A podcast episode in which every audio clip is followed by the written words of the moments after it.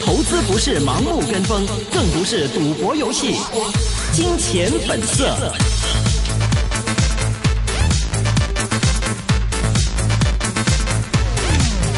好的，回到最后半小时的金钱本色。现在我们电话线上是已经接通了海燕资本创始人黄志宏 Raven，Raven 你好，主持人你好。Raven，呃，上周就跟你说到这个，这周二好像是要跟这个天宝国际方面的人见面。这个是的，这这个事情我们等会儿再说。我们先说说最近你对市况的看法。先嗯，好，行，可可以的。啊，这个星期因为国内是放假嘛，所以大家除了看这个微信的朋友圈，在各 地的这个旅游之外，其实呃，A 股一直没开，所以相对来讲，港股也是比较谨慎的一个，就好像交易量其实也不是很大。啊，那其实今天是十月，但其实。没有出现，就是因为我们上个星期其实有讲到，可能没了南下的资金来这个接盘，可能港股会是跌的，但其实没有发生。其实今天是这个星期来的第一天跌而已。是，呃，这里面其实今天可能有点跟。呃，英镑有关，因为英镑呃上个星期有个黑天呢，是这个德意志银行，今天早上变成了这个英镑在突然间的早上七点钟的时候一下子跌了百分之六，嗯，啊，所以大家就觉得这个。好像系统性的风险啊，因为很多现在很多的交易其实是通过机器啊，或者是通过这个量化的一些程序写的，所以大家就怕会不会这个会影响到呃市场的这个整个波动往上的话，呃很多的这个自动配置的基金可能就把风险会降低。但今天来讲还是，呃港股虽然跌，但还没感觉到是一个恐慌性的跌这样。嗯。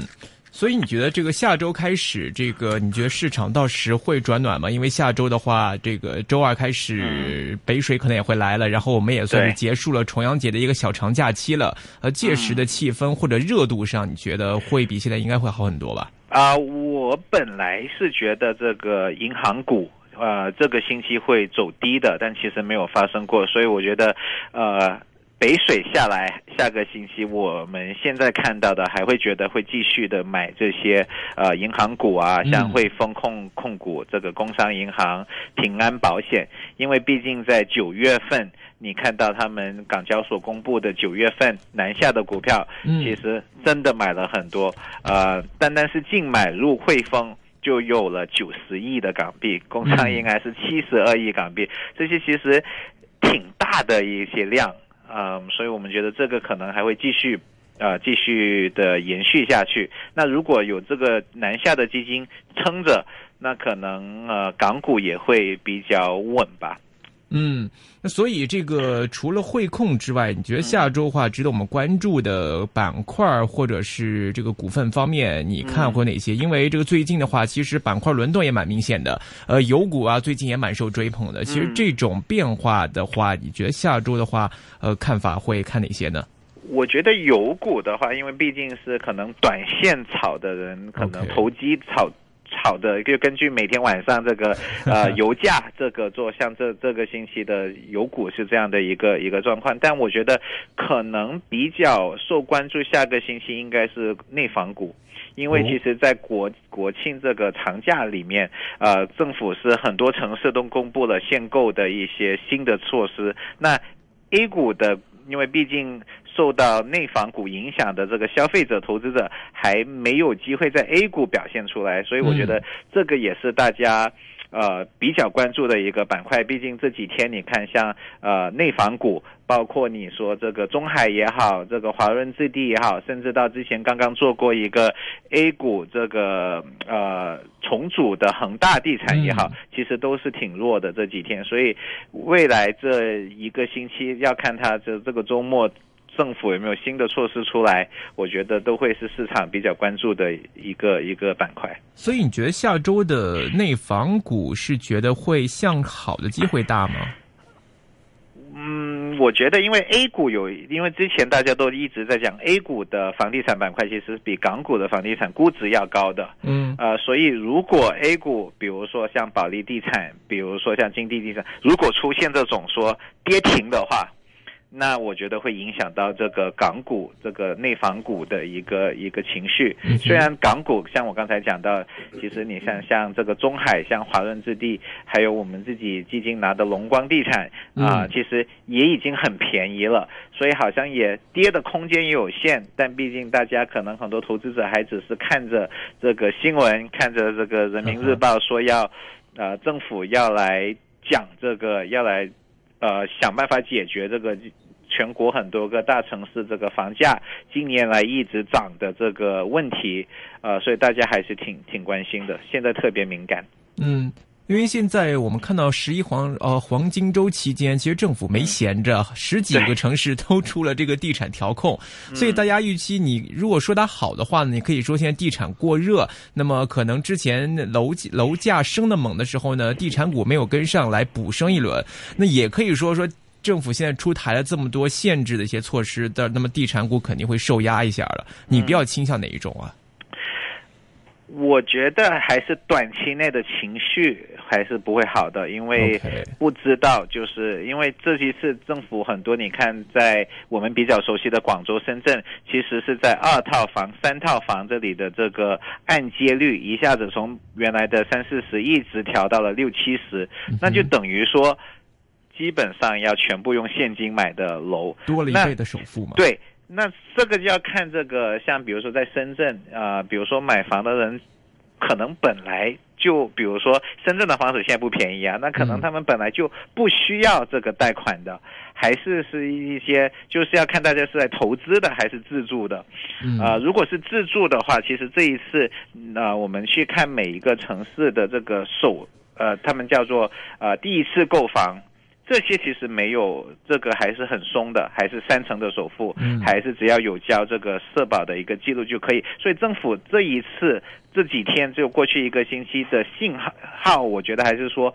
如果是基本的这个老百姓住的房子，改善型的、首购的、首次置业的，这个是不被打压的。被打压可能是就是如果是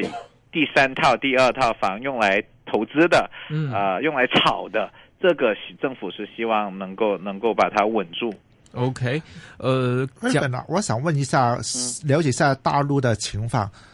我们有七天的黄金周，这个黄黄金周的话，习习惯不习惯去买房子的？那香港有的话，就是假期的话去看房子去买的。嗯，大陆七天那么长的假期，会不会也有这个习惯，还是影响不大的？传统来说，在行业大家叫金九银十嘛，所以这个其实一直以来都有这样的一个趋势。那今年有点特别的，呃，就是说这些其实这些限购的新的条款是在放假的时候出。嗯那我们现在其实还一直在关注媒体上面有没有讲，大家的态度是那等这个，呃，是真的开始实现之前实行开始。先去抢一波。我今天自己在微信也有看到一个做地产的朋友，就说在在让他的这个朋友圈的朋友里面，如果要买房的，现在要赶紧了。如果不是过两天，这个呃可能就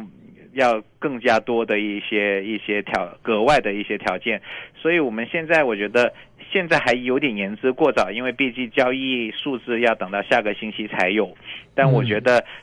可能还会有一波，就大家赶在这个政策改变或者是政策新的政策实行之前，先去冲一波，这也是有可能的。OK，呃，接下来时间我们来关注这个之前 Raven 一直跟我们提到的这个天宝集团一九七九啊，今天啊这周二是跟管理层有见面，感觉怎么样？呃，挺好的啊，因为这个我们其实基金一般来讲，其实也是。适当的去关注一个股票，不会去跟管理层经常的见面。但因为其实从八月份以来，这个股票已经涨了一倍了，所以我们也想趁这个机会去见一下这个管理层，看究竟，呃，不只只是今年的这个下半年，因为从业绩到现在也几个月了，还有就是一个二零幺七年的展望。那从我们的，因为这是我们第二次跟管理层见面，啊，我觉得他们还是对明年的业绩挺有信心的。那可能大家知道，我之前也有讲过，就是现在天宝的最大的客户其实是中国的 OPPO 手机，是就是那个呃充电五分钟，是那个 vivo 吗？还是 vivo 那个 OPPO OPPO。vivo 是这个做拍照的，然后 OPPO 手机呢就是杨洋代言的，这个充电五分钟，通话两小时，经常在国内的电视节目、综艺节目、综艺节目上面做广告的。那这个公司其实呃，今年已经成为了这个 OPPO 的最大的这个客户，占占比大概在百分之二十五到三十左右。那他们其实提已经提出了，因为现在已经十月份，已经提出了二零幺七年的一个展望。那他们的订货目标是有一个百分之五十的增长，这个是我们之前不知道的啊。所以这个其实是一个作为一个你的最大的客户能有百分之二十五的增长，这个是非常可观的一个一个一个一个大的一个亮点。是。呃，然后 OPPO 的话，呃，可能听众呃，各位听众朋友也也之前有一点了解，就他们是步步高的一个产，就前身是步步高，嗯，那个所以渠道在国内的渠道其实做得非常的好，这一次的一系列的这个市场定位就两千元左右的这个呃手机，还有就他们的广告其实都非常的有效，是。那这一次我们见天宝另外的一个新的信息呢，就是说。他们其实，在现在在印度发展的也非常的快。那呃，从据我们的了解所知，就呃，在印度现在的也是有十几亿人口。那他们的这个智能手机的那个量，其实比起中国还是少很多的。嗯，所以如果 OPPO 能在印度也能发展做的跟中国一样，那。其实作为这个 OPPO 手机的概念股，我们还是觉得天宝还是有一定的这个上涨空间的。明白，OPPO 我们之前看到一个分析报告，我不记得了，是不是 OPPO 还是 vivo？好像目前是在国内的这个手机份额上面好像占第一位，是不是？啊，没有，在国内的话，其实是华为现在是第一位，那 OPPO 在就呃国内的手机就国产品牌是排第二。就华为之后，那如果你把就是苹果跟三星一起放进去的话，它是排第四。那但这个是第四呢，大概市场份额到我们掌握的数据到上半年为止是百分之七左右。那这个是比起去年年底其实只有百分之三，所以今年上半年已经翻了一倍了。嗯，呃，那他们希望这个明年还能增长百分之五十。如果他们能做到的话，那我们说的可能就达到百分之十的这个市场份额了。OK，那像天宝这样呢，它现在是 OPPO 的在这个开关方面的独家的这个供应商吗？现在啊，它是它最大的供应商，最大，它是做这个快速充电器。这一次咱们也因为。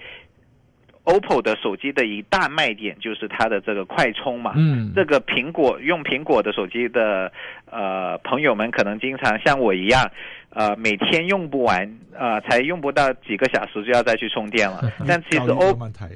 但 OPPO 的手机这个是它的一个卖点，而这个知识产权也在这里。那天宝作为这个快速充电器、快速充电器的这个最大的供应商，其实。其实是挺挺有优势的。OK，那现在这一块的话，其实我们看天宝，其实一定程度上也要看这个 OPPO 它的手机的这个发展情况了。嗯，是的。嗯，那现在在这个天宝方面，除了 OPPO 之外，有没有其他的这个业务啊？有，其啊，其实，在没做这个手机之前，他们其实一直在做这个电动工具，也是做这个开关的。像可能大家比较熟悉的一个叫呃英语叫 Bosch，中文叫博士。这是一个很大的一个呃，就是电动工具的一个生产商，一个品牌。还有就是百德公司，英语叫 Black and Decker，也是一个美国的一个百年老店。那这方面他们的就是业务也是比较稳吧。嗯。呃，然后还有一个这一次管理层新新讲的一个客户，也是我觉得现在来讲还有点概念的感觉，所以这个也要提一下醒，就是 Google Home。一个智能家居，因为他们是做这个，呃，帮 Google Home 智能家居的那个盒子做这个充电的。那 Google Home 现在在美国其实也是刚刚开始做，他们其实呃竞争也很激烈，包括这个来自 Amazon 的一个一个产品，还有就是苹果嘛，啊，所以 Google Home 能不能成为这个下一个这个？主流的一个智能家居的一个呃一个产品，现在来看还比较早，但天宝已经成为了这个 Google Home 的一个主要的一个供应商，这个也是也说说明了它的公司的实力，还有这个品牌也是在不断的上升。OK，其实天宝这一块，我想两个方面的问题，一个就是呃，在快充这个充电快充这一块，它其实将来应用的范围会不会越来越广？其实这一块对它应该是一个。优势嘛，呃，另外一个方面就是关于这个快充技术，现在它在国内或者在全球来说，现在算不算是一个独家吗？还是说有没有一些竞争者方面的压力啊？啊，从我们了解回来，其实它在国内还是是以相当于一个领先的位置，因为他们毕竟做这个充电做了三十年了。嗯，呃，这一次我们其实去约了这个，除了跟管理层见面，我们之前其实有这个去。呃，采访了这个 OPPO 的一些工作人员，他们也跟我们提到，这个其实天宝的这个实力其实还是非常在行业里面是非常领先的。嗯，然后因为最近其实三星的手机不是出出现了一个问题，令到他现在三星其实其实我们也用这个问题，我们也去问了这个天宝，说其实这个最核心的东西是在充电的那一块，还是在电池？那其实。呃，坦白讲，电池还是这个最主要的一个一个核心。呃，只是充电呢，虽然说这样讲吧，就其实怎么充电这个技术，其实你说要说难吧，也不是最难的。但毕竟他们在行业里面已经有了这么多年的经验，所以能够把这个能够把各个这个业务发展的这么快。啊，也是也是展现了公司实力的一个挺好的一个表现。OK，那么从长远来看，天宝未来的业绩或者盈利方面，你们的观点怎么样？嗯，我觉得有几个，其实我们之前有讲过，呃，比如说像这个现在中国的工厂都是要往啊往外走嘛，那他们这一次也又跟我们提了，他们下来准备匈牙利开的一个厂房。所以这个是在越南、在柬埔寨之外，现在到匈牙利了。嗯，那其实跟所有走出去的中国企业、民企来讲，这些都是为未来的执行力其实提供了一个很大的一个机会，但同时也有一定的风险。毕竟在国内，他们本来是在惠州，还有在陕西的汉中有两个生产基地，那到匈牙利去去这个管理一个工厂。管理那里的员工其实也不是那么容易的一件事情，所以这个也是我觉得未来十二个月，因为它幺七年的第二季度就准备投产了，所以这个也是我们会持续关注的一个一个话题。OK，所以有听众也一直很关注着一九七九天宝啊，呃，听众就想问了，就很明确就来问 Raven 啊，你觉得现在最好的买入价是多少？然后这个目标价你会看多少？啊。买入价